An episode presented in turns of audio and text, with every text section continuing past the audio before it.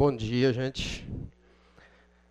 A gente vai começando aqui, que o pessoal vai acabando de chegar. Faltam três minutos, mas a gente ganha três minutos na nossa, na nossa aula, tá bom? Quantos aqui estavam semana passada? Então, beleza. Nós vamos dar uma. Em algum momento, nós vamos ter que dar uma repassada, fazer uma retrospectiva por conta dos de quem nós vamos falar hoje, tá bom? Aí vocês me ajudam bastante aí. Só lembrando, então vamos falar um pouco aqui sobre qual o objetivo, né? O, o grande objetivo dessa. Deixa eu pegar minha colinha aqui, peraí. O grande objetivo dessa, dessa aula, a ideia é a gente compreender a misericórdia divina através das similaridades das nossas vidas com a dos apóstolos de Cristo, que foram grandemente usados apesar das suas limitações e falhas. Conforme a gente vai caminhando aqui, a ideia é a gente conseguir identificar nos apóstolos o quanto eles eram comuns, o quanto eles eram pessoas absolutamente comuns. Quando nós olhamos os, as esculturas, afrescos, é, pinturas que se pintam sobre os santos, né, principalmente no caso das igrejas é, anglicanas, igrejas católicas, a gente acaba tendo uma visão, uma ideia de que foram escolhidos pessoas extremamente espetaculares, né? Já vieram inclusive com a aura em cima da cabeça ali, né? Preparados, completamente é, totalmente é, capazes de fazer a obra. E conforme nós vamos lendo os evangelhos, nós percebemos que não. Que eram pessoas normais, algumas até normais demais. Né? Nada de espetacular. Semana passada nós vimos, por exemplo, não tinha nenhum erudito ali. Nenhum pastor, nenhum teólogo, um, um fariseu ali para dar uma, um pouco de peso teológico na história. Jesus não escolhe, nem ao menos escolhe pessoas da, da região mais é, é, geopoliticamente centralizada ali, que seria próxima a Jerusalém, ali na Judéia. Escolhe tudo galileus, pescadores. Quer dizer, pessoal assim, muito simples. Aí tinha um cobrador de imposto, gentalha ali, né? Pessoa, pessoa mal, mal querida. Outras pessoas comuns. É esse tipo de pessoa que é escolhe. Aqui na frente tem dois lugares, um aqui, dois ali. Fica à vontade, gente. E, e esses somos nós. Quando nós, semana passada, estudamos Pedro, é impressionante se perceber eu fiz esse exercício muito, de forma muito forte, como eu me percebia naquele Pedro que Jesus chamou, né? Absolutamente inconstante, capaz de subir ao, ao céu no momento, ser usado pelo Espírito Santo, nos dois minutos depois está falando bobagem, tentando dissuadir Jesus de de cumprir a sua, a sua missão. Anda sobre as águas, 30 segundos depois duvida, já começa a afundar.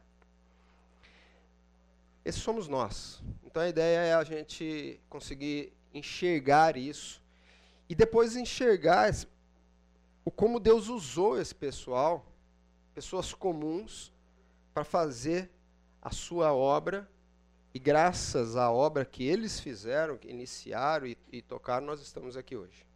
Mas vamos começar com uma oração. Porque nada melhor do que o Espírito Santo nos conduzindo a essa reflexão, tá bom? Vamos baixar a cabeça? Senhor, te agradecemos, ó Deus, porque o Senhor nos dá na tua palavra motivos de sobra para cremos e entendemos que a Sua obra é completa em nós, apesar de nós, Senhor.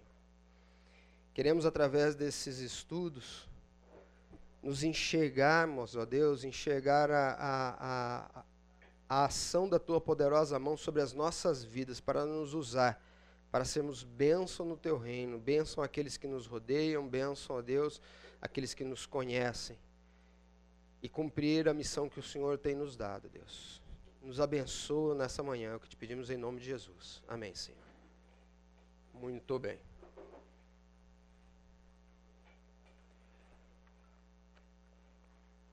Semana passada nós falamos sobre Pedro e. Pedro eu já tinha falado, então foi fácil. E outro? Tiago. Tá bom? Pedro e, e, e Tiago. Hoje nós vamos começar falando sobre André. André. O que, que nós sabemos sobre André? O que é que nós sabemos sobre André? Eu vou ficar apanhando desse meu computador aqui a manhã inteira. O que, que nós sabemos sobre André? Se eu perguntasse para vocês. E aí, gente? O que, que nós sabemos sobre André? Sabemos? Se eu pedisse um, um, um perfil dele, traça um perfil de, de André, seria fácil para gente? Não, né? André, a gente sabe pouca coisa dele. De fato, é, os evangelhos, o próprio, os próprio, o próprio é, os textos que tratam é, sobre o, os apóstolos tratam bastante pouco sobre André. O que nós sabemos de André? Irmão de Pedro, certo? É, dois irmãos de personalidade bastante diferente. Pedro era aquele explosivo, um líder falador, né? Aquele, aquela pessoa que vai para frente e, e, e, e, toma a dianteira e, e lidera dessa forma. André já não. André ele é um irmão que claramente entende e aceita a, a posição de Pedro como um líder um líder familiar, um líder mais expansivo. E André ali cumpre essa, esse papel dentro da, da sua família e até mesmo dentro do, do grupo de, de apóstolos, tranquilamente.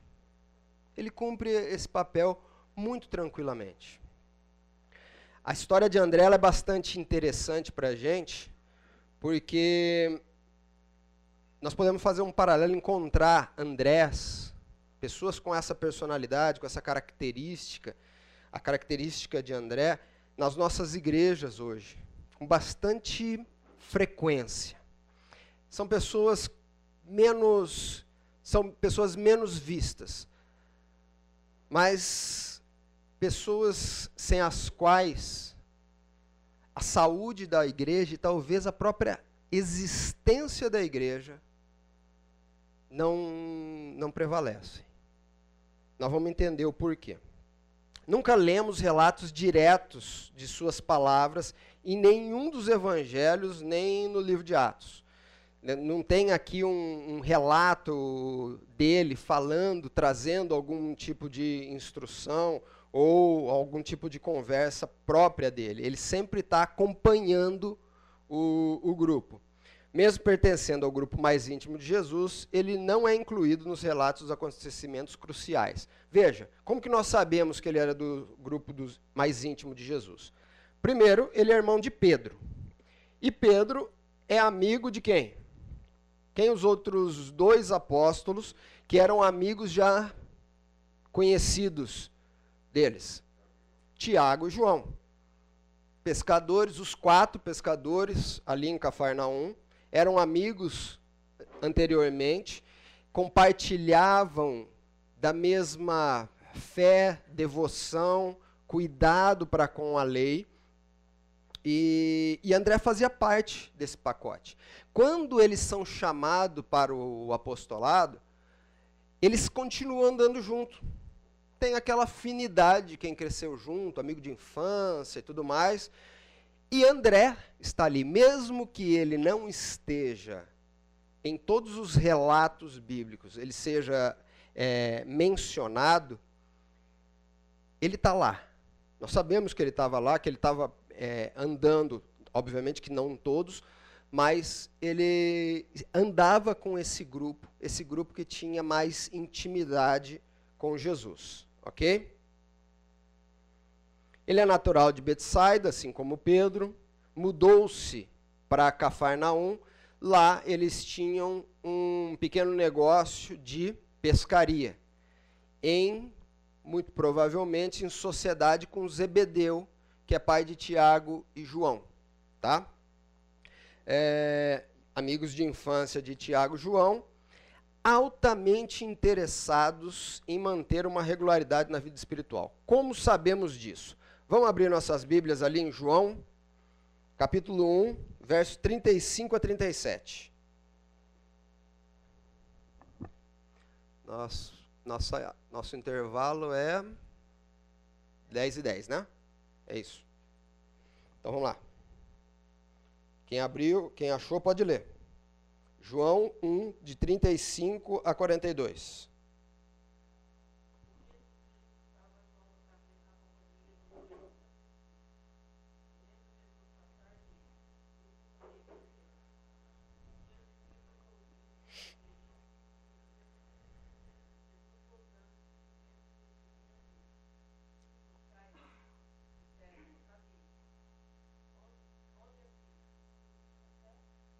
Quarenta e dois.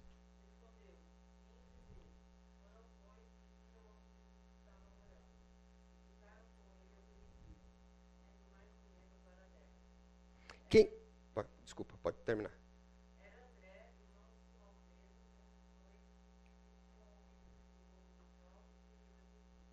Muito bem. Quem que era um dos apóstolos, do, dos discípulos de João, que ao encontrarem Jesus, o seguem. Tá aí. André. Quem era o outro? Muito provavelmente quem escreve o livro de João. Tá?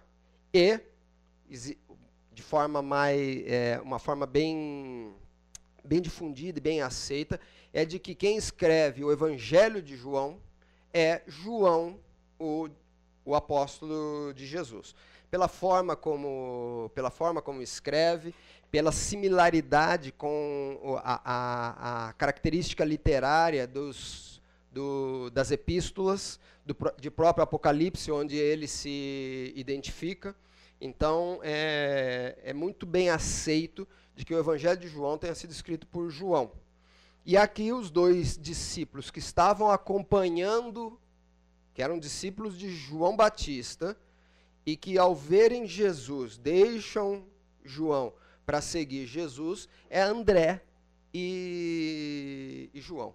Mas o que André estava fazendo seguindo João Batista se ele era um pescador? Aqui muito provavelmente, a Bíblia não trata sobre isso, mas muito provavelmente eles, João, é, desculpa, André e Pedro também estavam passando por um ano sabático. Isso é previsto na lei de Moisés, né? Previsto na lei de Moisés que durante um ano você deveria separar de, de toda a sua de todo o seu trabalho para se dedicar mais de forma mais direta a, a Deus, a devoção a Deus. Então o que André e João estão fazendo nesse momento é seguindo João Batista, ouvindo os seus, os seus ensinos é, durante esse ano sabático ali. Depois disso, eles vão atrás de Jesus, como relato aqui, e depois disso eles voltam para pescar, o que dá, nos faz entender que estava terminando o, o, ano sabático deles aqui, tá bom? Então, é disso, é nesse momento aqui, então a gente tem uma visão de que André é uma pessoa devota, ele está preocupado com isso. Quando ele encontra Jesus, ele está seguindo João Batista, ele está preocupado em entender melhor os relatos, aquilo que João Batista tem para ensinar. Tá bom? Então, essa é uma característica de André. André é um dos discípulos menos conhecidos do seu grupo. se nós falarmos especificamente do, do grupo mais íntimo, ali, dos quatro mais íntimos, ele com certeza é o discípulo menos conhecido desse, desse grupo todo. Tá? Ele é citado apenas nove vezes no Novo Testamento. Nome dele é, é, é comentado apenas nove, aparece apenas nove vezes no Novo Testamento.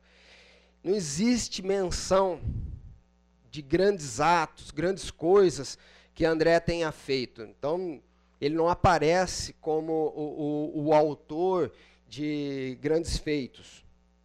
Calado. Quase não se ouve falar de André e de algo que ele tenha, algo que ele tenha dito. Focado muito em testemunhar. André é o tipo de pessoa que testemunha e fala de, da sua fé, ele não tem problema com isso, mas não de forma grandiosa, não de forma, é, espon, é, forma é, é espontânea para que muitas pessoas, com muito alarde, ele é aquela pessoa que testemunha pessoalmente que conversa pessoalmente com, com as pessoas. Nós vamos ver alguns casos bastante interessantes de passagens é, onde André aparece fazendo isso. Mas o foco dele é esse. A minha pergunta é o seguinte: nós temos pessoas assim, nós enxergamos pessoas assim dentro das igrejas? Qual a relevância dessas pessoas para a, as nossas igrejas, para a obra de Deus? É, dentro, das nossas, dentro da nossa comunidade. Eu, eu tenho um, um amigo que ele é pastor no interior do, do estado de São Paulo e certa vez, no passado, quando ele estava, ele saiu do, da igreja onde ele estava, a primeira igreja que ele assumiu, é, ele chegou na igreja e a igreja tinha uma quantidade razoável de, de pessoas que frequentavam. Uma cidade pequena, tinha lá umas 200, uma frequência para os cultos à noite de 200 pessoas. Logo que ele chegou lá, ele constatou um problema é, de difícil solução. A membresia da igreja era muito pequena. Apesar de ter uma frequência considerável, cerca de 200 pessoas por noite, a membresia girava em torno de 70 pessoas só. Trouxe um alerta para ele. Falou assim, mas como que a igreja consegue encher dessa forma? Né? Isso aqui é, é, é muita gente. É bom porque tem muita gente sendo evangelizada ou é ruim porque tem muita gente que não está querendo compromisso com, com a igreja, né? Porque o diagnóstico pode ser completamente diferente. E naquele caso era a segunda opção. O que, que acontecia? A igreja vivia de grandes eventos. Então, todo mês, a igreja tinha um, um cantor diferente que estava indo para a igreja, um pregador especial, ou um evento espetacular, e todo mundo. E, e, e, e a frequência na igreja estava muito voltada para isso. Quando ele começou a fazer um diagnóstico da igreja, tá, mas e, e como que está a escola bíblica? E como que está a questão dos discipulados, grupos pequenos, é, é, culto de oração durante a semana? A única coisa que a igreja tinha era o culto, os cultos dominicais e de sábado quando tinha evento. A igreja estava com uma dívida enorme, ele não conseguiu manter, ele nem tinha essa intenção de manter essa, essa, essa forma de, de de tocar a igreja, né, de, de administrar a igreja. E a igreja saiu de uma frequência de 200 pessoas por domingo para uma frequência de 70 pessoas aos, aos domingos, que eram exatamente os membros da igreja. Aqueles que vinham querendo a festa deixaram. No diagnóstico dele, algo que ele percebeu foi o seguinte: nós não temos aqui pessoas preocupadas em testemunhar de Cristo pessoalmente. Se tiver uma programação grande, eu tenho gente que queira cantar lá na frente, eu tenho gente que queira falar, fazer abertura do culto, mas eu não tenho membros aqui dispostos a fazerem a evangelização pessoal, de trabalharem nos bastidores. Eu não tenho pessoas aqui dispostas a serem um André. A saúde da igreja é completamente fraca, ele teve, passou lá um bom tempo, uns 3, 4 anos, trabalhando exatamente isso. Levando as pessoas a, a entenderem a importância que elas têm para a saúde da igreja através do seu testemunho pessoal, através do seu trabalho é, individual é, com as pessoas. André enxergava o valor das pessoas como indivíduos. Vamos dar uma olhadinha lá, vamos voltar ali, João capítulo 1, de 29 a 39. Quem achar, pode ler. No dia seguinte, João viu Jesus aproximando-se e disse: Vejam, é o Cordeiro de Deus que tira o pecado do mundo. Este é aquele a quem eu me referi quando eu disse: Vem depois de mim um homem que é superior a mim, que já existia antes de mim. Eu mesmo não o conhecia, mas por isso é que vim batizando com água, para que ele viesse a ser revelado a Israel. Então João deu o seguinte testemunho: Eu vi o Espírito descer dos céus como pomba e permanecer sobre ele. Eu não teria reconhecido se aquele que me enviou para batizar com água não me tivesse dito: Aquele sobre quem você viu o Espírito descer e permanecer, esse é o que batiza com o Espírito Santo. Eu vi e testifico que este é o Filho de Deus. No dia seguinte, João estava novamente com os dois seus discípulos. Quando, até o 39, né, você falou? Isso, 39. Quando viu Jesus passando, disse: Vejam, é o Cordeiro de Deus. Ouvindo dizer isso, os dois discípulos seguiram Jesus. Voltando-se e vendo Jesus, que os dois o seguiam, perguntou-lhes: O que vocês querem? Eles disseram: Rabi, que significa mestre, onde estás hospedado? Respondeu-lhe. Respondeu ele: é, Venham e verão. Então foram por volta das quatro horas da tarde, viram onde ele estava hospedado e passaram com ele aquele dia. Tá bom. Aqui é o relato do, de como, como André encontra a Jesus. Ele está com João Batista.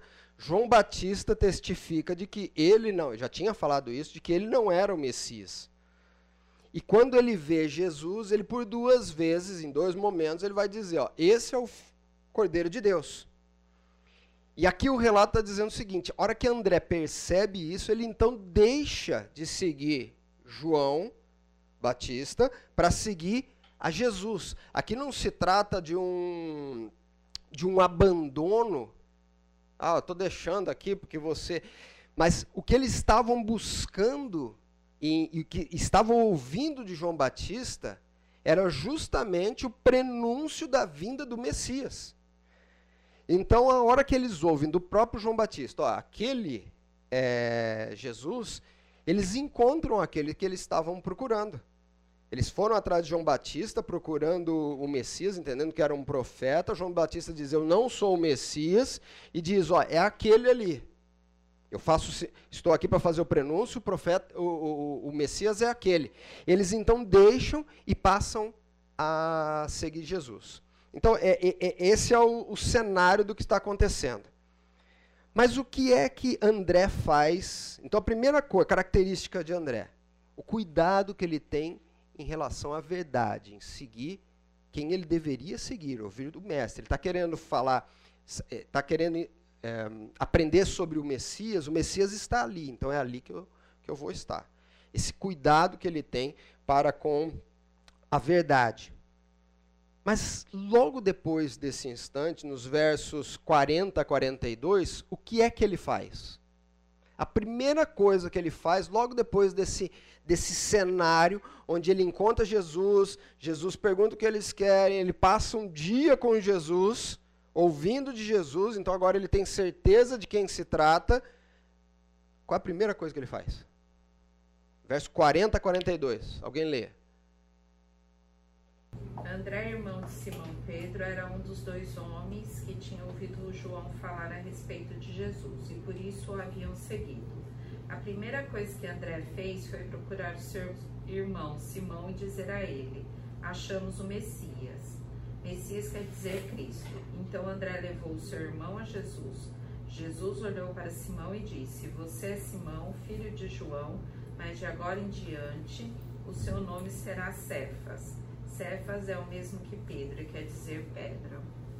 Qual a primeira coisa que André fez ao conhecer Jesus? Foi falar para o irmão. Foi contar para o irmão. Foi testemunhar.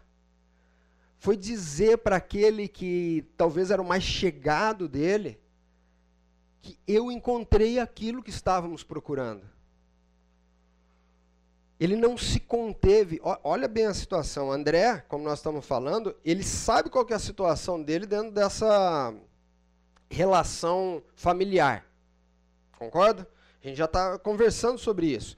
Ele sabe muito bem que ele, o André, Pedro é, é líder e talvez na cabeça dele poderia passar alguma coisa assim, não, deixa eu, isso aqui agora que eu encontrei, estou fazendo uma amizade aqui com Jesus, vou ficar eu amigo de Jesus aqui. Se eu chamar Pedro, Pedro vai tomar a frente. Ele vai começar a falar, ele gosta de falar mesmo, ele vai começar a falar demais. Aqui ele começar a falar com Jesus, Jesus não vai conversar mais comigo.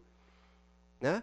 Isso algo natural para passar, passar na cabeça de qualquer irmão.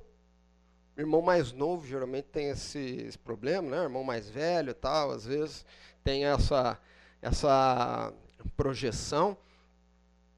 Mas ele não se contém, ele não se preocupa com isso. Ele vai atrás de Pedro e eu tenho que falar, eu tenho que testemunhar, eu tenho que contar essa boa nova. E é a primeira coisa que ele faz. Ele vai lá, vai atrás de João e testemunha para João de quem ele tinha encontrado.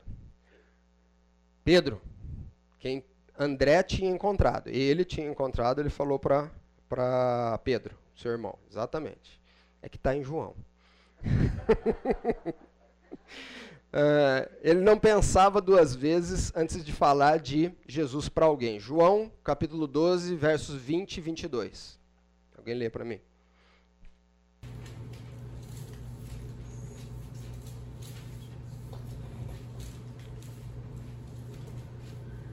Entre o povo que tinha ido a Jerusalém para tomar parte na festa estavam alguns não judeus. Eles foram falar com Filipe, que era da cidade de Betsaida, na área da Galiléia, e pediram: Senhor, queremos ver Jesus.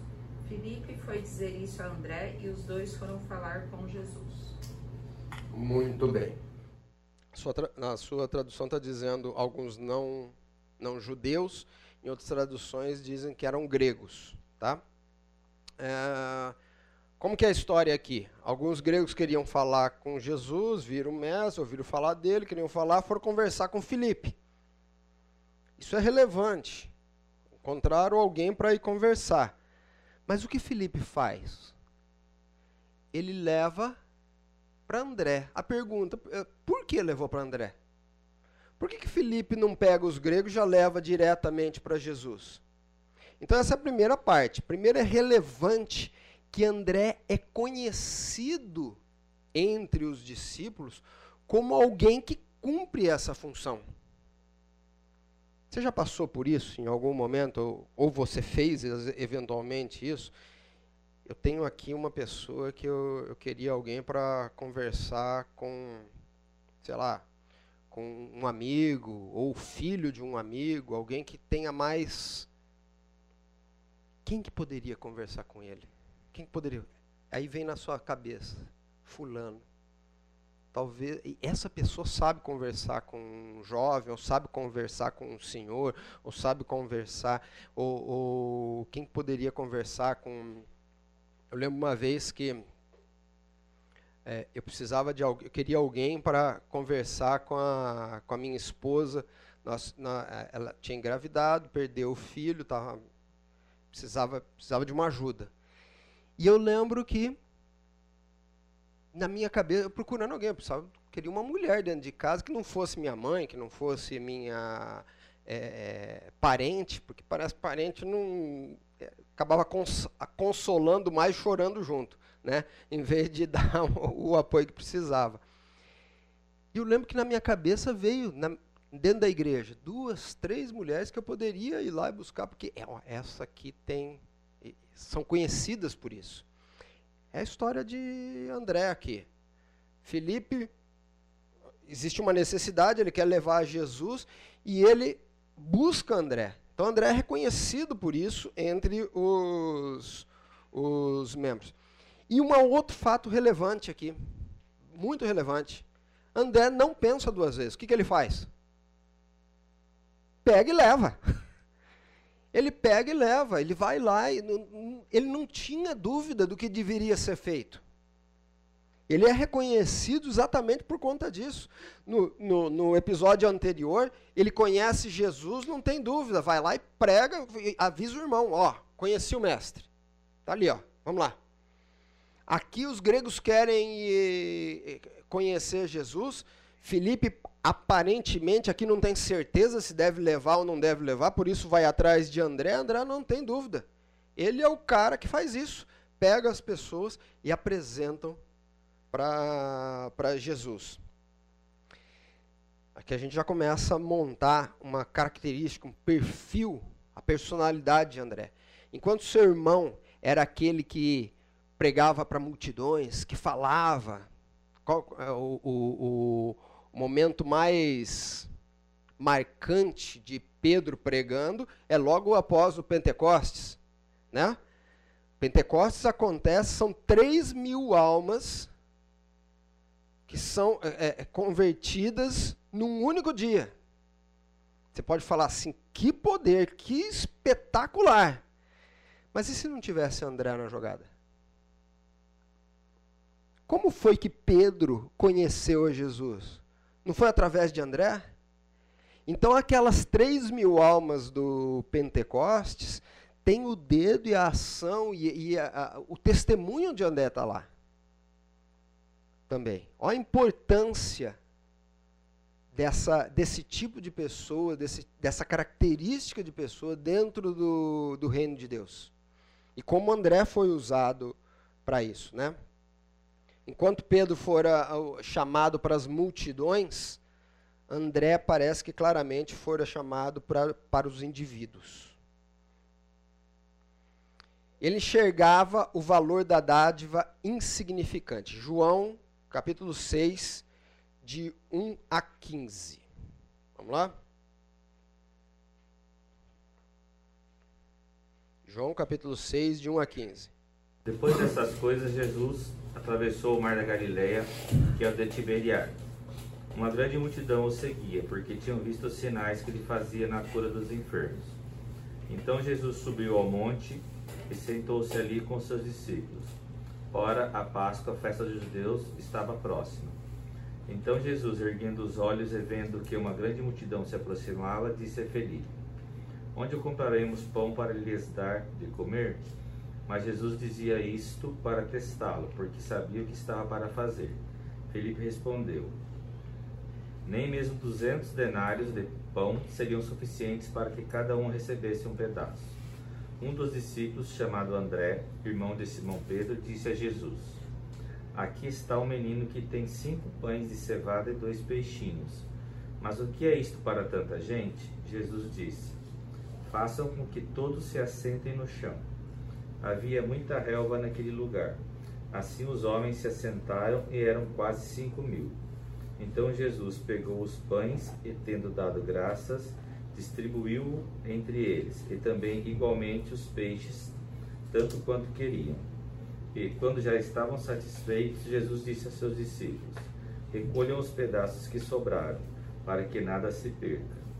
Assim, pois, o fizeram e encheram doze cestos de pedaços dos cinco pães de cevada que sobraram depois que todos tinham comido. Quando as pessoas viram o sinal que Jesus havia feito, disseram: Este é verdadeiramente o profeta que devia vir ao mundo. Jesus ficou sabendo que estavam para vir com a intenção de fazê-lo rei à força. Então ele se retirou outra vez sozinho para o monte.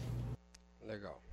Esse texto é bem conhecido, né? O texto da multiplicação dos cinco pães e dois peixinhos. Algumas coisas que chamam a atenção aqui com foco em André.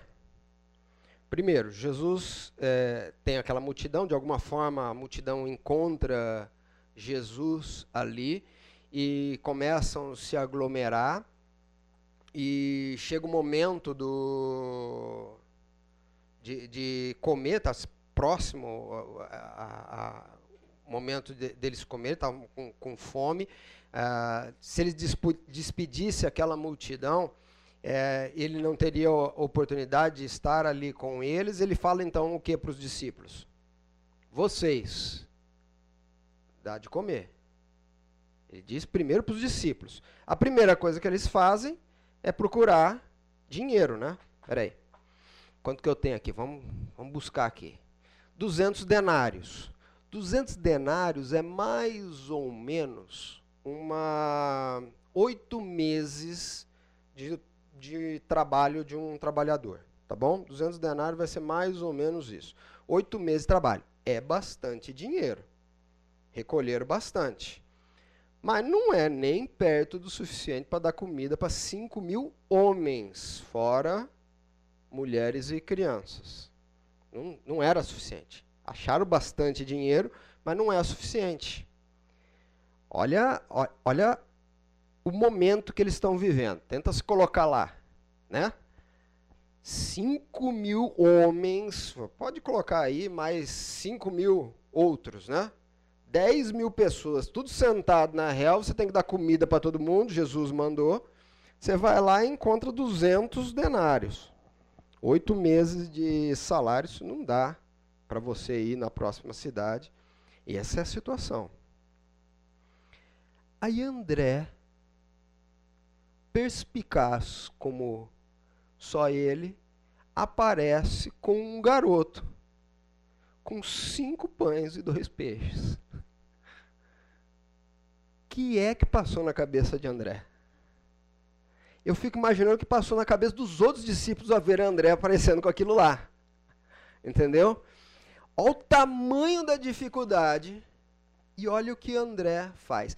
Nesse ato de André tem várias coisas que nós podemos é, tirar. Algumas estão muito claras no texto, outras a gente tem que inferir. Primeiro, algo muito claro irrelevante.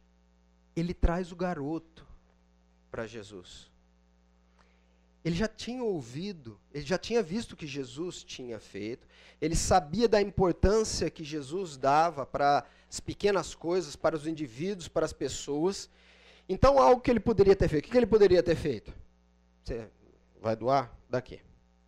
Se ele achasse que isso era relevante, pega os cinco pães e dois peixinhos, leva ele para Jesus. Né? É, ambiente corporativo, onde eu, convivo, acontece muito disso. Né?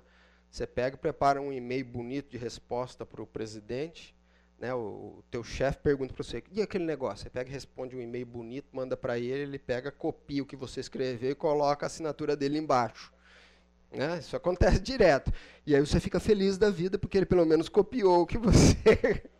Pior seria se ele nem usar o seu texto fosse, né? É, o que você esperava que ele mandasse, encaminhasse o seu e-mail para o presidente saber que foi você que escreveu, tal, né? É isso que André faz. André não pega e copia e fala, não, isso aqui é meu. Ele pega e, e encaminha o garoto até Jesus. Isso tem a sua relevância. Agora, primeiro ponto que a gente olha e fala assim, o que, que, é, que André estava pensando ao levar cinco pães e dois peixes se 200 denários não for suficiente. Aí a gente infere duas coisas que se acreditam que pode ter passado, a gente pode imaginar que passou na cabeça dele. Jesus vai fazer alguma coisa, porque Jesus é poderoso, ele tem feito, ele pode fazer alguma coisa. Ou talvez ele tenha pensado assim: não temos lá, não temos nada para fazer. Mas tem esse garoto aqui, ó. É, ó, ó, o que a gente tem. Tem os 200 denários, tem mais cinco pães e dois peixinhos que o garoto está querendo. De, independente do que é que tenha passado na cabeça, o motivo principal que tenha levado André a, a, a trazer isso para Jesus, o fato é que ele, ele trouxe o garoto e ele apresentou a oferta do garoto para Jesus. Ele sabia que tinha que fazer isso. Ele sabia que ele tinha que apresentar aquele garoto para Jesus. Ele valorizava isso. Ele valorizava essas pequenas contribuições. Ele tinha entendido muito bem ali, a, a, ele conhecia muito bem a história de Elias e a viúva de Sarepta, que tinha pouco, mas foi abençoada por dar o pouco, né? Ele obedeceu a ordem de Cristo. Cristo falou assim: dá de comer. O que eu posso fazer? Ó, encontrei um garoto aqui que tem só isso aqui. É isso que eu posso fazer, é isso que eu vou é, trazer para Cristo. Ele obedeceu. O que André estava pensando, a gente não sabe, mas o fato é que ele estava disposto a fazer. Ele lembrava, com certeza, da história da viúva de Sabrepta e depois aprendeu sobre a oferta da viúva pobre. Jesus ensinando exatamente sobre isso, ensinando sobre a importância das pequenas coisas, das pequenas das dádivas insignificantes quando se trata para Jesus, porque ele está olhando o coração e a intenção daquele, daquele pessoal. Esse é o André. Ele chegava o valor do serviço discreto. Veja, características de André. Nunca quis ficar em evidência. Ele, é, essa era uma característica que ele tinha. Ele sabia bem a sua posição ali, em, sobretudo em relação ao seu irmão.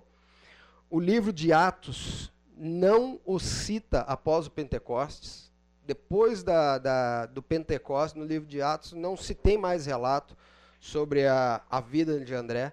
Não há nenhuma carta escrita por ele, nenhuma igreja que nós saibamos que tenha sido fundada diretamente por ele.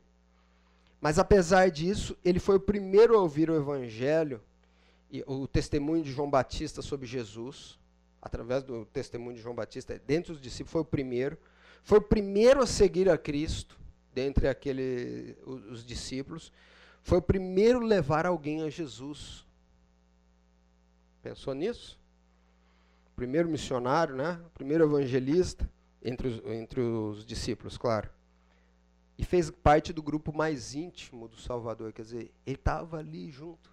Apesar de uma, aparência, uma aparente irrelevância, ele entendia muito claramente qual era a importância do serviço e do serviço discreto, sem alarde. Ele sabia que, entendia que o serviço era para Deus e Deus tinha que enxergá-lo, tinha que vê-lo nesse, nesse papel. E ele assumia isso tranquilamente. Quantos aqui conhecem a história de Edward Kimball? Quem já ouviu falar dele? Alguém aqui já ouviu falar? Não?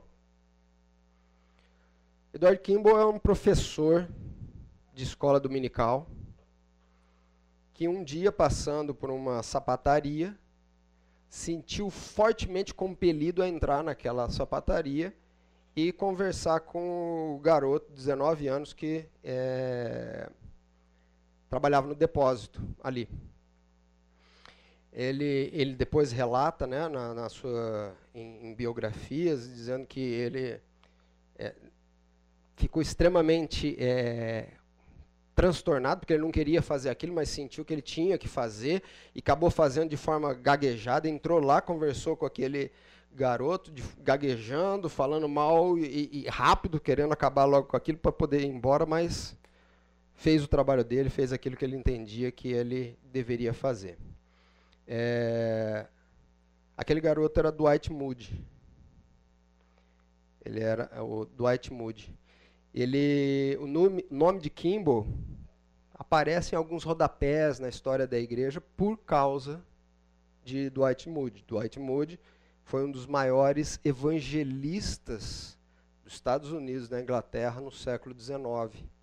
Por causa de Moody e por causa de Kimball, no, no caso de ter evangelizado a Moody, nós tivemos é, o mundo da história do evangelismo através de grandes nomes, inclusive Billy Graham, veio, foi evangelizado e veio a Cristo por conta dessas, por causa do, do trabalho e por causa do empenho da, da, da, dedicação de Kimball ao cumprir uma função que ele não queria, mas de forma discreta o fez. E por conta disso, milhares de pessoas vieram a ser abençoadas na história da igreja dentro do século XIX e até hoje, né? até hoje de fato. Vamos falar um pouco agora do final da sua vida, a morte de André, né? O que nós sabemos sobre o, o final da vida de André. Sabemos que ele foi perseguido por causa do, do nome do Senhor, tá? Isso aqui é, é relatos extra-bíblicos, tá? A história, a história no, nos conta isso. Ele foi perseguido em nome do Senhor, pregou o evangelho do, do, uh, em direção ao norte, chegando até perto da Rússia, que hoje é conhecido como Rússia. Por conta disso, a, o padroeiro da Escócia é o Santo André, e na, na bandeira da Escócia tem esse X que é a cruz de Santo André, tá? fazendo referência à cruz de Santo André. O que deixa bem claro a importância do apóstolo André na evangelização daquele canto do mundo. Ele, no, já chegando próximo ao final da sua vida, né, e por conta disso, ele pregou para a esposa de um governador provincial da, de Roma, o governador não gostou, ela se converteu, ele, o governador não gostou, quis que ela abandonasse a fé, ela não abandonou e ele condenou André à crucificação. Ele foi crucificado na, na, numa cruz em X e conta a história que ele mandou que amarrasse, não pregasse, para que André demorasse bastante tempo a morrer. Né? E ele fica ali pendurado nessa cruz durante dois dias. E historiadores contam que todo mundo que passava à frente daquela crucificação era evangelizado. Dois dias. Morrendo e pregando o evangelho. É isso que Deus quer para a nossa vida. É isso que Deus espera de cada um de nós. Um, um, uma dedicação que não importa as, os holofotes, o quanto vamos é, ser conhecidos, o que importa é o poder de Deus através de nós. Se, se esse é o nosso chamado, que o façamos com convicção e, e como André fez, até o final da vida. Vamos para o nosso intervalo? Voltamos para falar de João. Vamos lá. Pessoal, o que é que nós sabemos sobre João? O apóstolo João. Quando nós falamos, nós falamos João, vamos aproveitar que o pessoal está entrando e fazendo a movimentação. Quando nós falamos de João, o que é que vem à sua cabeça?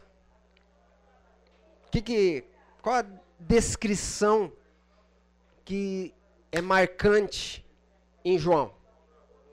Hã? Amoroso. O apóstolo do amor. Que mais? Como a gente lembra de João? Amigo de Jesus, aquele que eh, essa essa imagem aqui retrata bem isso, né? Aquele que reclinava a sua cabeça no, no colo de Jesus. A impressão que nós temos, né? A visão que nós temos é de um João, um vovozão, né? A gente imaginava assim, quando vem a imagem aqui, a gente imagina que João era assim, um senhor careca, barbudo, bonzinho, desde jovem, né? Desde jovem ele já era assim, porque a, a, a, imagem que, que nós temos de João é essa, né? Alguém muito amoroso, o, o discípulo amado, né? O discípulo amado. Então, a visão que, nós, que, que nos é vendida, que, assim, talvez não que nos é vendida, mas a, a, a, imagem que nós acabamos formando dentro dessa característica, isso é muito. A, a, a importância do amor na vida, no relacionamento é, cristão, é muito forte em João. Né? É muito forte em João. Então a gente acaba tendo essa, essa visão muito clara. Né? O apóstolo que Jesus amava. Eu não sei vocês, mas eu sempre tive a imagem de que Jesus tinha um melhor amigo. E esse era João. Né? Jesus tinha um melhor amigo, e esse era João, o discípulo, discípulo que Jesus amava. Então, assim, aquele que confidenciava as coisas, tá, hoje estou cansado, tá, essa caminhada hoje foi muito grande, né, deu um calo no meu pé, coisa, essas conversinhas que você só tem com, com o melhor amigo, você não conversa com, com a galera toda, era a imagem é que Jesus tinha com João. Mas quem foi que disse isso? Quem foi que retratou que João era o discípulo que Jesus amava? Alguém lembra? Ele mesmo. Se a gente considerar, primeiro, né, o discípulo que Jesus amava é a forma como o autor do Evangelho de João se refere ao apóstolo João. Se nós considerarmos que o autor do Evangelho de João é o apóstolo João, que essa é a visão mais aceita, pela, como eu já disse no começo, pela forma como os escritos se dão, pela forma como a, a, a, as epístolas são, são escritas, nós entendemos que o Evangelho de João foi escrito pelo apóstolo João. Então, ele se intitula, ele em vez de falar assim, estava lá André e João, ele diz, estava lá André e o discípulo a quem Jesus amava. É ele que se trata assim. E por que, que ele se retrata desse jeito? Por que, que ele se retrata? A gente vai ver isso no decorrer dessa aula. O apóstolo do amor é outro outro é, adágio que se dá a, a, a João. Por que isso? Será que ele era de fato o apóstolo do amor? Desde quando ele se tornou um apóstolo? É, é inegável que os seus textos, as suas epístolas, elas estão carregadas de é, é, da importância do amor entre é, entre irmãos, da importância do amor de, de do, do, crente para com Deus e a sua obra, da importância do amor de Cristo para conosco. É, é inegável isso, está lá. Mas a visão que nós temos quando falamos de João, o apóstolo do amor, é que conforme ele andava assim, saíam coraçõezinhos, né, das costas dele e de alguma forma, aonde ele chegava, a paz reinava, tal, e todo mundo né, ficava naquele ambiente de é, agradável e tudo mais. Eu conheci um pastor, inclusive daqui de Campinas, que é assim. A voz dele é tão suave, aveludada, que a hora que ele chega no ambiente, ele fala assim: querido, Parece que ó, se você estava nervoso, você deixa de ficar. Se você brigou com o filho, você já vai lá, abraça ele, dá um beijo. Que parece que a, a, a voz dele é, instiga você. A visão que eu tenho, que eu, que eu tinha, não tenho mais agora, depois desse estudo, que eu tinha de Joana é essa. Entendeu? A pessoa que a hora que chegava ali dava aquela acalmada só com a voz dele. Vamos ver um pouco sobre se João, se é isso mesmo. Né? Vamos estudar um pouco aqui sobre, sobre João. Jesus é um dos discípulos de Cristo que mais contribuíram para a causa do Evangelho. Em que sentido? Em sentido de que ele escreveu bastante. Tem bastante coisa escrita. São, são um Evangelho, três epístolas e mais a, a, o livro de Apocalipse. Fora João, só Paulo e Lucas, só Paulo e Lucas que tem mais é, material escrito e registrado no Novo Testamento do que é, do que do que João. Então ele contribuiu bastante, ele teve uma relevância bastante significativa. Mas e sobre a sua personalidade? Quem era João? João é irmão de Tiago. E tudo que se aplica a Tiago se aplica a João também. Tiago e João parece aqueles dois irmãozinhos, sabe, cresceram junto, brincando junto e, e apesar de terem as suas características, tudo, é, aprenderam com as mesmas pessoas, tiveram os mesmos amigos, fizeram os mesmos trabalhos, estudaram com a mesma escola e, e, e os dois pensam muito igual e inclusive a sua personalidade é muito parecida, né? O que chateia um chateia o outro, o que alegra um alegra o outro. É a história de Tiago e João. Então vamos dar um fazer um, um uma relembra, dar uma relembrada como era Tiago? Vamos lá, da aula passada, lembra? Pai, quem é pai? Quem é o pai de, de Tiago e João? Zebedeu. Zebedeu era um é, empresário, ok? Zebedeu é um empresário. Agora lembrei. Zebedeu era um empresário do ramo de pesca era bastante influente na região ali, apesar de estar na Galileia, ele era bastante influente, tinha, é, participava do, diz a história, né, que Zebedeu era, tinha amigos influentes é, entre os sacerdotes, que participavam da sua família de sacerdotes que participavam da sua casa. Tá? A mãe, Salomé, uma discípula de Jesus, que andou bastante tempo com Jesus e, inclusive, auxiliava Jesus em algum momento financeiramente, tá?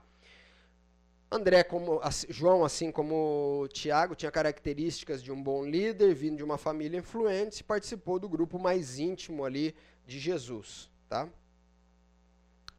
Agora, Tiago, lembra semana passada dessas características? Apesar de ser zeloso, proativo, líder, tal. Também era impaciente, vivia intensamente, sem misericórdia, intolerante. Jesus chama os dois de Boanerges. Não é só Tiago, não. É João. Boanerges, filho do trovão. E como nós vimos semana passada, isso não é um elogio amistoso para poder incentivá-lo, como no caso de Pedro. Né? Simão, quando é chamado de Pedro, é para a ideia é de dar um estímulo para ele, né? Transformar numa rocha, num, num, num alicerce para entre os discípulos. Aqui não. Aqui é, é Bonerges, né? Bonerges. então, é, é, é, é, esse é o João, tá? Em duas situações, onde nós vemos isso? Em duas situações, os dois se mostram aí bastante é, é, intolerantes, apesar de zelosos para com a lei, intolerantes e, e, e, e arredios. Né? A primeira está lá em Lucas 9, 51 e 56. Nós não vamos ler, mas a gente lembra da passagem. O que, que trata aqui? O que, que aconteceu aqui? É, essa aí mesmo, né? Jesus Jesus está indo da Galileia para Jerusalém, pede para os discípulos, vai, só que eu vou atravessar por Samaria. Vai lá e, e pega uma aldeia lá e, e, e, reserva, faz uma reserva num hotel para gente lá, né? Chegando lá, os samaritanos ficam sabendo que a reserva é para quem? Judeu indo para Jerusalém? Não queremos vocês aqui. Tiago e, e, e João, João estava na história, cheios de toda a, a sua é bonergizada, né? Dá uma é, cheio, cheio de, de, de, convicção religiosa, dá uma bonergizada. Senhor, quer que a gente manda fogo do céu para queimar esse povo? Quer? E olha que detalhe, né? Como a gente estudou semana passada, não é o senhor orar, não. Eu oro, me dá o poder, né? Eu preciso que o senhor me dá o poder. Eu oro e vai cair fogo no, no, nesse povo queimar tudo. Esse é o João ali. Depois disso, em Marcos 10, 35 a 45, nós vemos de um outro momento, Tiago e João dando uma bonergizada. Que, que, qual é a história aqui? Isso, exatamente. Eles lembram que Jesus falou que eles vão julgar, sentar em tronos para julgar Israel. Bom, já que nós vamos sentar em trono para julgar Israel, eu queria sentar do lado direito e meu irmão do lado esquerdo. Tudo bem? E detalhe, não é nem eles que mandam. Pega e, e, e, e, coloca a mãe no meio, né? A mãe que vai lá pedir para Jesus. Esse é o João. Entendeu? É o João. Agora a história começa a mudar um pouco, né? Já não me parece tanto aquele velhinho bonitinho e tal, que, que traz amor por onde passa, né? Até cheiroso, né? Eu lembro de João para velho cheiroso, né? Não. Ah, é um cara difícil, um cara complicado, egoísta. Egoísta, quer passar na frente. Se vocês lembrarem bem nessas, nessa história de Marcos aqui, ele cria um problema entre os discípulos. Porque o pessoal começa, ah, mas como assim? Como eles vão pedir para sentar do lado de Jesus? Deixou a gente de fora. Não é assim. E cria ali, cria uma celeuma dentro do, do, entre os discípulos por conta dessa história aqui. Tá? Mas o importante na vida de João é que, de fato, nos seus, nas suas cartas, é, é muito claro o quanto ele, a importância que ele dá ao amor. O que aconteceu com João? Com certeza ele aprendeu a amar. Ele aprendeu a importância do amor sobre a justiça. Ele entendeu isso. E nós vamos dar uma olhada para isso. Nesse momento aqui, João, o, no começo ali da sua história, ele mostra uma, uma características muito distintas, né, muito diferentes, opostas ao amor que ele tanto pregou posteriormente que parece não ser a mesma pessoa, inclusive, né? Parece não ser a mesma pessoa. É, vamos abrir ali em Marcos, capítulo 9, 38 a 40? O slide ficou errado aqui. Vamos abrir? Quem achar pode ler. Jesus, mestre, vimos um homem que expulsava demônios em seu nome, mas nós o proibimos de fazer isso porque não nos seguia. Mas Jesus respondeu: Não o proíbam, porque não há ninguém que faça milagre em meu nome e, logo a seguir, possa falar mal de mim. Isso. Pois quem não é contra nós é a favor de nós. Esse é o único texto onde aparece é, é, João aí meio que em voo solo. Tá? É, é, é o único texto que aparece João meio envolto. Toda vez que vai falar de João, ele está associado a, a, alguém ali. Ou ele está junto com Tiago, ou ele está junto com Pedro. Tá. Aqui ele toma um, um voo solo. Vocês entenderam aqui como que é? Lembram aqui como que é a história? Né? Eles estão naquela naquele momento, ele chega para Jesus e conta, oh, Jesus, é, tinha um indivíduo aí que estava expulsando demônio em seu nome. Eu repreendi. Mas eu repreendi por quê? Qual é o motivo que ele dá para Jesus? Lê aí.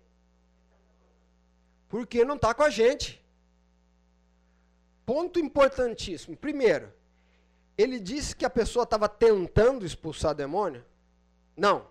Disse que estava expulsando demônios. Ele disse que estava fazendo isso de forma irresponsável ou, ou trouxe alguma coisa é, é, com algum tipo de demérito sobre a pessoa? Não trouxe. A única coisa que levou, o único motivo que levou ele a repreender aquela pessoa e proibi-lo é porque ele não está com a gente. Não faz parte da nossa patotinha aqui. Patotinha, velho, né? Vixe, me entreguei agora. Mas o fato é que não está conosco. Ele não está aqui, então é, é, é, não pode. Não pode. Porque não tem unção, porque não tenho. Esse negócio de não ter unção é, é, é, é eu tenho uma história. Eu não ia contar, mas eu vou contar. O, uma vez fui cantar numa, numa igreja, num casamento, e, e aí estava preparando, era um grupo, um coralzinho, mini coralzinho, nove pessoas, estávamos lá, tal, o técnico do som se virando para tentar achar microfone para os nove, para poder preparar o casamento. Faltou microfone, ele pegou o microfone sem fio que estava ali em cima do púlpito, que era do pastor, né?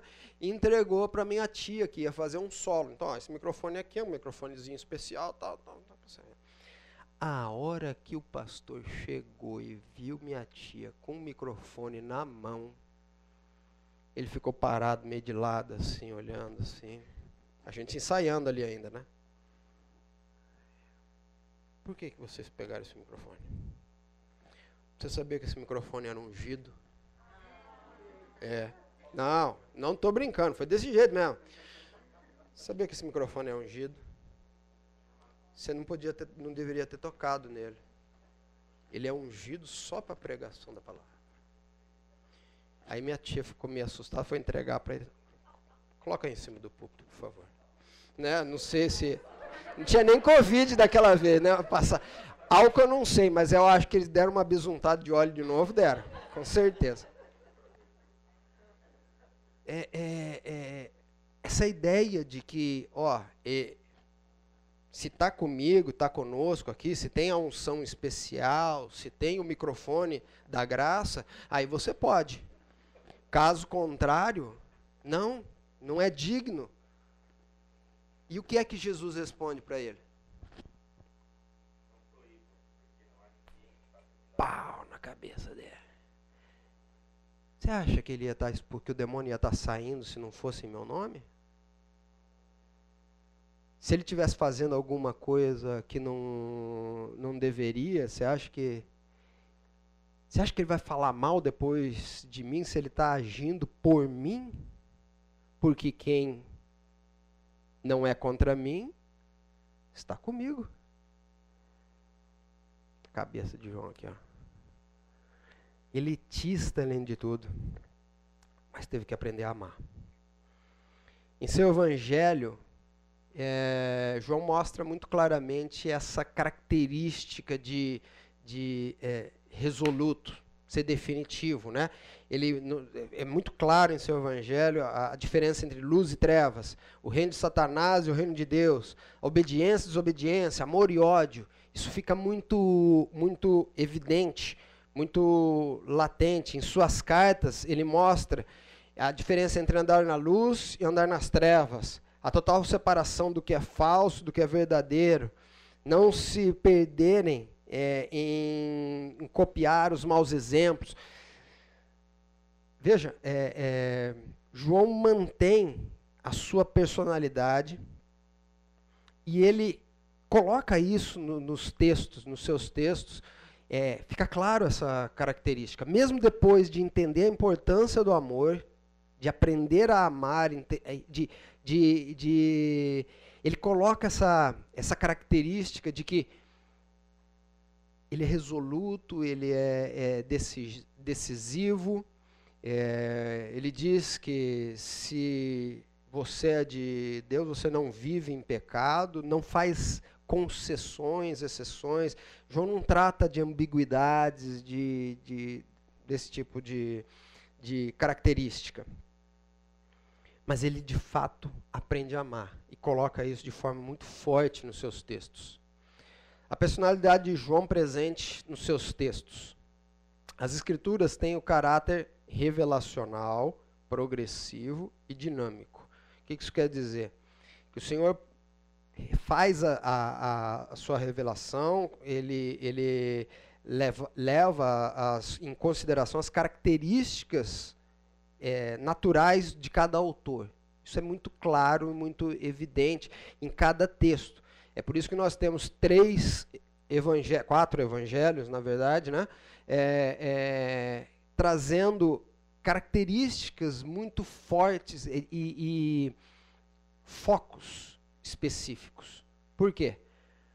Porque o Espírito Santo, ao, revelar, ao, inspirar o autor sagrado, ele mantém as características, essas características de naturais de cada autor. E isso acontece nos escritos de João. Se a gente fizer uma comparação aqui entre os escritos de João e Paulo, enquanto os dois falam sobre a mesma coisa, Paulo também é outro, outro autor que fala bastante sobre amor, sobre a, a, a essa relação, é interessante perceber que João, ele não fala de ambiguidades, ele não, ele não trata disso. Inclusive, alguns textos de João são bastante mal interpretados por conta disso. João fala de, sobre a. Quando ele fala sobre o crente e o pecado, ele diz o seguinte: o crente não vive em pecado. E aí, quando algumas traduções traduzem que o crente não peca, alguns é, teólogos mal desavisados dizem o seguinte: se você está pecando, é porque você não é salvo. Né? Então, fazem. Alguns de vocês já devem ter visto esse tipo de, de interpretação, esse tipo de visão. Está baseado no quê? Nessa nessa forma de, de, de João apresentar o, o, texto bíblico. Quando nós olhamos para Paulo, Paulo já não. Paulo trata dessas lutas internas, ele tem esse, essa preocupação, característica natural de Paulo, de cuidar dessas, dessas características, né, dessa ambiguidade, dessa diferença, dessa luta interna que nós temos, nós. João aprendeu o equilíbrio entre a verdade e o amor. João Boanerges, homem é, é, é, devoto, zeloso, mas duro, egoísta, insensível, ele aprende o equilíbrio entre a verdade, que é o zelo, e o amor também. Tá? Vamos voltar ali para Marcos 9, 38 e 40? Vamos ler só do, do 38, 39 e 40, por favor, alguém.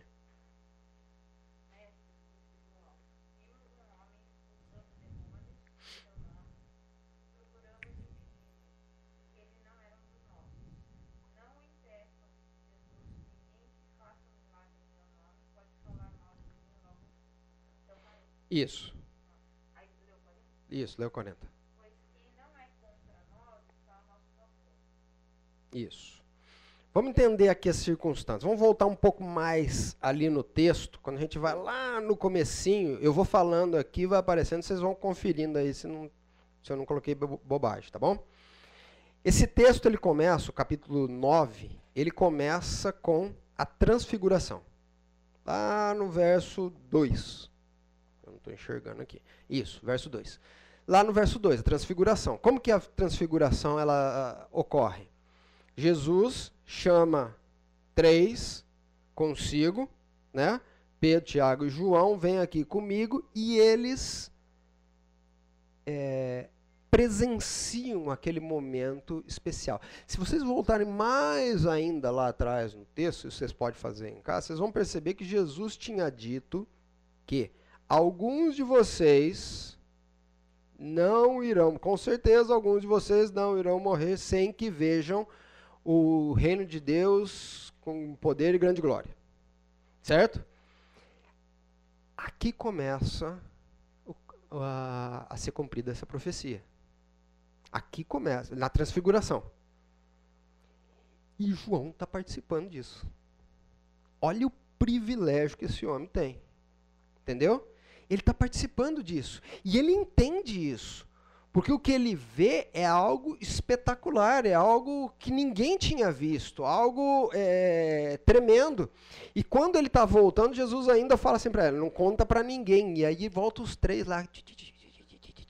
cara, você viu isso? O que isso significa, cara? Como pode?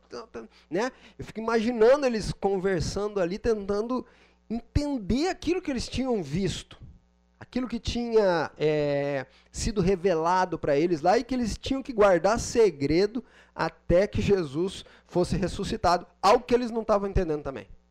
Não entenderam o que, que era isso. E essa é a, a, a outra revelação que Jesus faz para eles, ali no verso 9.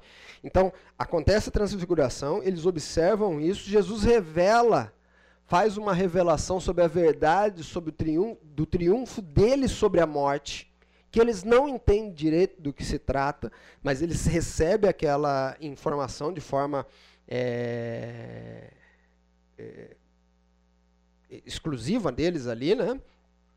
Aí no verso 25, Jesus expulsa um demônio. Acontece isso tudo na sequência. Está acontecendo na sequência.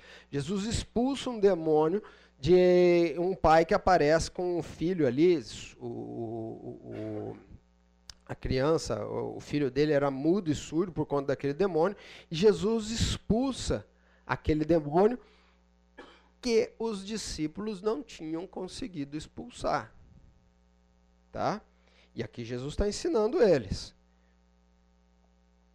A próxima, no próximo, na sequência aqui, eles começam a discutir para ver quem seria o maior. Verso 34. Ó, já tinham visto a transfiguração. É, é, Jesus fala sobre ressurreição da morte. Eles veem Jesus expulsando um, um, um demônio que deixava a, a o filho do aquela criança muda e, e, e, surda. Então, quando a, pessoa, a criança levanta sem o, o, o demônio, ela está ouvindo e falando.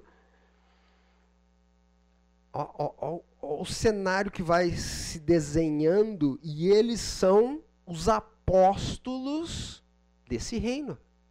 Ele sabe disso. O que, que eles começam a fazer? Esse, esse reino é espetacular. O negócio aqui é do fogo mesmo. A gente vai ter muito poder. Vai, não, e quem que vai ser o maior? A discussão deles. Entendeu? Quem que vai ser o maior? Quem que vai ser o segundo lá, tal, que vai correinar ali, né? Vai ficar à direita. Hã? Não, André tá quietinho no cantinho dele lá, só olhando. Ah,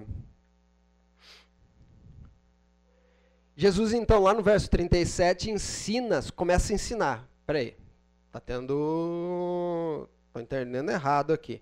Jesus começa a falar sobre humildade e serviço. Né? Aquele, aquele momento que ele puxa uma criança no meio deles e fala: quem não se tornar como essa criança, tal, tal, tal, tal, não tem parte no meu reino. Verso 38, João fala sobre o episódio que proibiu. E aqui é interessante perceber que talvez João tenha é, confessado isso para Jesus. Tá? A gente fica na dúvida aqui, porque a sequência dos episódios nos levam a quê? Que, ó, eles, eles veem um negócio grandioso. Agora quero participo desse negócio, né? Quem que vai ser o segundo aqui? Jesus fala: "Não. É humilde, quem quer ser o primeiro que sirva os outros". Aí talvez aqui, então André, oh, João chega ali confessando, fala: hum, "Jesus, eu proibi um caboclo lá de de expulsar demônio no seu nome, né? Talvez essa seja a, a, a, a situação aqui. De qualquer forma, Jesus o, o repreende por ter censurado aquele homem, mais uma vez ensinando eles, todos ali, de que o amor é importante, o cuidado com a pessoa, com as pequenas coisas ali, como André fazia, né, é, é muito importante. Ele aprendeu o equilíbrio entre ambição e a humildade. Nós já vimos, ele é altamente ambicioso, queria poder para é, invocar fogo do céu, queria reinar ao lado de Cristo, queria ser o maior no reino de Deus, queria exclusividade para ministrar o nome de Jesus. Ele estava se achando mesmo. Mas ele aprende o ensino de Jesus no João 13. É, vamos lá, João 13, 14 a 16.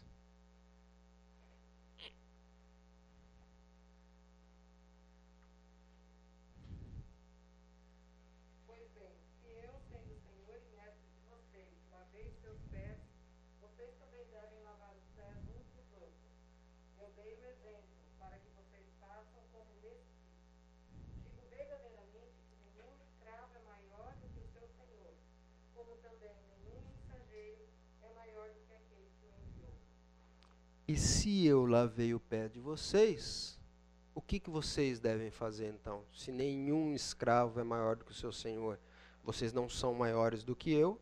É Jesus ensinando humildade e, e a posição que eles deveriam estar. No verso 23 lá, João aprende isso? A nova atitude de João.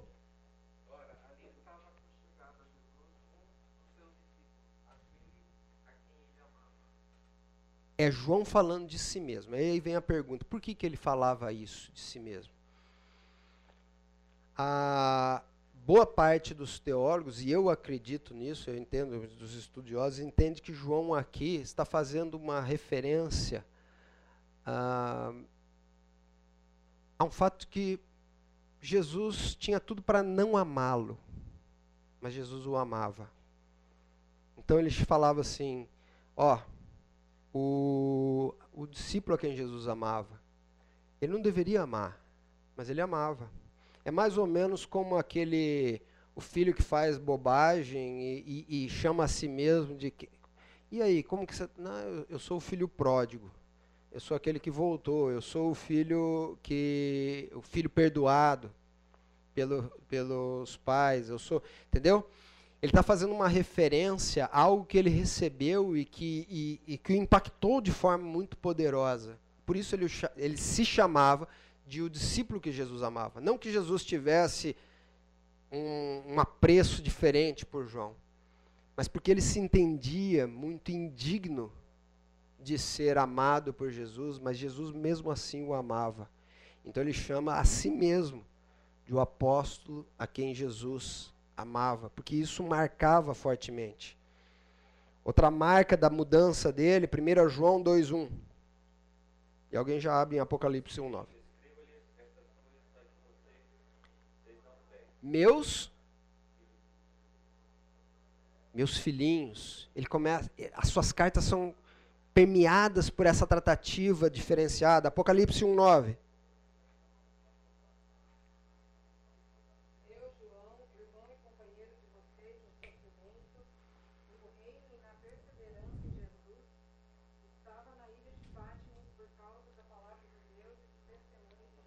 Anteriormente ele queria ser o segundo no reino, ele queria ter poder, ele queria ter isso e aquilo. Agora como que ele se coloca? Companheiro de vocês. Companheiro de vocês. João mudou. João mudou de fato. Aprendeu o equilíbrio entre ter ambição, que não é algo errado, sonhar, ter a visão de, de aonde quer chegar, mas com a humildade para se colocar no lugar certo. A sua morte, João foi um dos últimos apóstolos a morrer, foi, foi na verdade foi o último apóstolo a morrer, não foi um dos últimos, foi o último apóstolo a morrer. Testemunhou do Senhor até o final da sua vida. Encontrou sofrimento no isolamento na ilha de Patmos. Enquanto em relação à sua morte existem duas teses mais mais difundidas historicamente, a Bíblia não trata disso, é de que ou ele morreu, um diz que ele morreu na ilha de Patmos, isolado lá, de velhice. Outro diz que na sua velhice ele volta para Éfeso e é carregado aos domingos para os cultos dominicais na igreja a, até que, que morra. Independente disso, ele passou muito tempo, escreve o livro de Apocalipse, isolado, na sua velhice, numa caverna fria, sozinho, longe dos seus é, sofrendo por amor de Cristo. morreu de velhice. É, João usou, é, aqui é um, um, resumo, João usou nas suas, nas seus, seus escritos e no, no seu evangelho 45 vezes a palavra verdade na sua, nos seus escritos.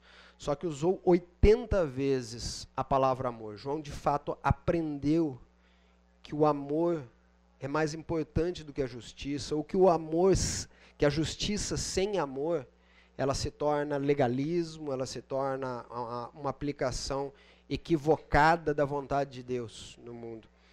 E João aprende isso de forma bastante forte. O amor tornou-se âncora e o centro da verdade com a qual é, se preocupava tanto. Para mim e para você, introvertido como André ou pragmático como João? Qual a sua característica? Talvez um pouco dos dois. Mas o importante é que transformados podemos influenciar a nossa geração para que Cristo seja conhecido em nós e através de nós. Homens simples foram usados para botar o mundo de perna por ar e divulgar o, o evangelho, fazer o evangelho ser divulgado em toda em todo o mundo. Deus pode usar a sua vida também. Amém? Vamos orar? Senhor, te agradecemos pela tua palavra, Deus, pelos teus ensinos. Que a tua graça esteja sobre nós, ó Deus, apesar de nós, nos ensinando, apesar das nossas falhas e características, a sermos mais úteis e mais sensíveis, ó Deus, às tuas verdades e às tua, a tua vontade em nossa vida. É o que te pedimos em nome de Jesus. Amém, Senhor. Obrigado, gente. Até semana que vem.